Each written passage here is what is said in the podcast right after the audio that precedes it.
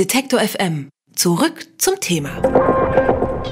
Wenn ihr für eine Wiederaufnahme des Schulunterrichts seid, müsst ihr sterben, damit ihr versteht, was eine Revolution bedeutet.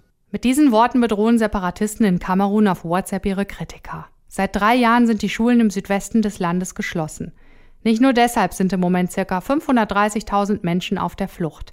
Die meisten von ihnen flüchten nach Nigeria oder in andere Landesteile von Kamerun. Der Grund ist ein Konflikt, der schon so lange existiert. Genau genommen war der Auslöser schon vor 100 Jahren. Bis dahin ist Kamerun eine deutsche Kolonie. Mit dem Versailler Vertrag wird das Gebiet aber an den Völkerbund übertragen und geteilt. Der eine Teil im Osten wird von Frankreich verwaltet, der Westen von Großbritannien. Und erst im Jahr 1960 gründete sich dann die Republik Kamerun. Mit dieser Unabhängigkeit sollen die britischen und die französischen Landesteile zusammengelegt werden.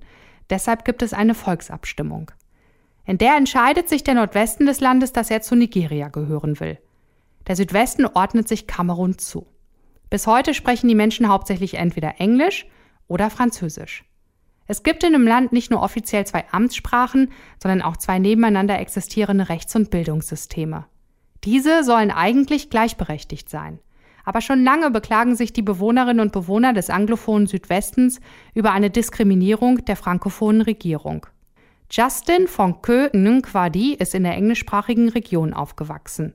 Mittlerweile lebt er in Deutschland und engagiert sich für Bündnis 90 Die Grünen. Über seine Jugend im Südwesten Kameruns erzählt er, mit der Vereinigung wurde ein Prozess der Assimilierung durchgesetzt, aber davon wussten wir als Kinder natürlich nichts.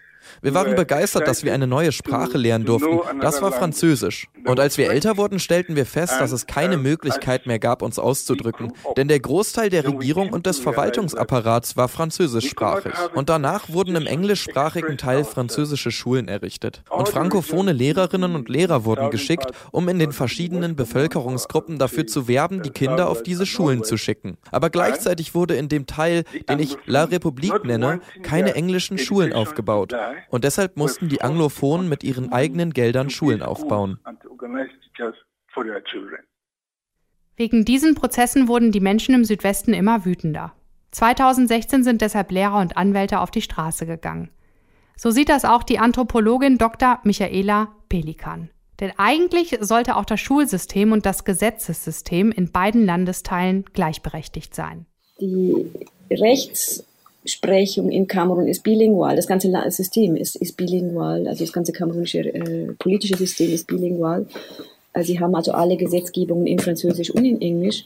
Und das Problem war jetzt vor kurzem, dass einige Gesetze nur in Französisch vorhanden waren und nicht ins Englische übersetzt wurden. Und das hat dann sozusagen auch diesen Protest der äh, Anwälte hervorgerufen, die sich dagegen zur Wehr gesetzt haben und gesagt haben, das ist ein bilinguales System, das ist eine, ähm, eine Anerkennung dieser föderalen Konstitution und wir äh, müssen alle Gesetze auf Englisch haben. Und ähm, das hat zu sagen, also da sehen Sie, die, das, die Systeme, es ist wieder, die kulturellen Unterschiede gibt es nicht in dem Sinne nicht mehr so richtig, wobei sich die Leute schon verstehen als Anglophon versus Frankophon mit einer anderen Geschichte, mit einem anderen Zugang zu Rechtsverständnis, mit einem anderen Staatsverständnis auch, aber es ist eher so politisch orientiert.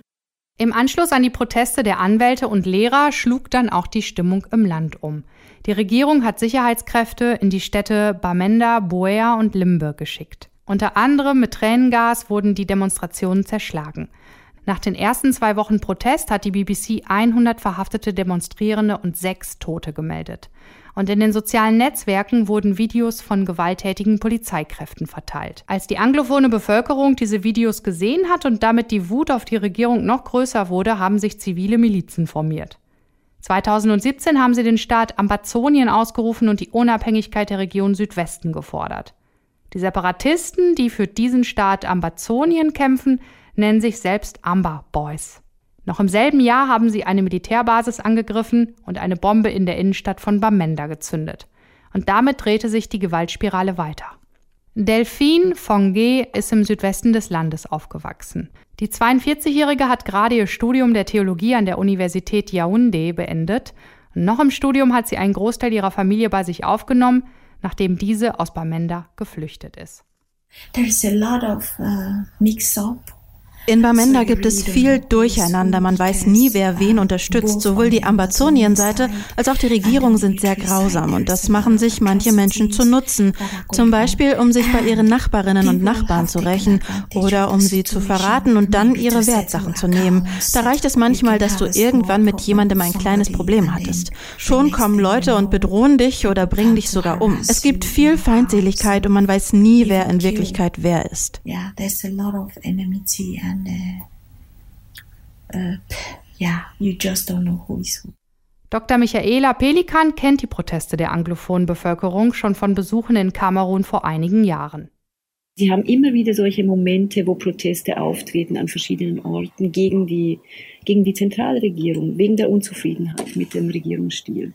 Also deshalb sollte ich aus meiner Sicht dieses anglophone Problem heute nicht ähm, losgelöst sehen von der Geschichte des Landes, aber auch von anderen Teilen Kameruns und von anderen Bevölkerungsgruppen, die ebenfalls unzufrieden sind mit der Regierung.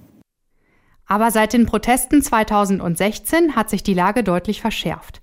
Was damals noch nicht schnell bekannt wurde, wird heute in Form von Videos, Fotos und Sprachaufnahmen schnell verbreitet.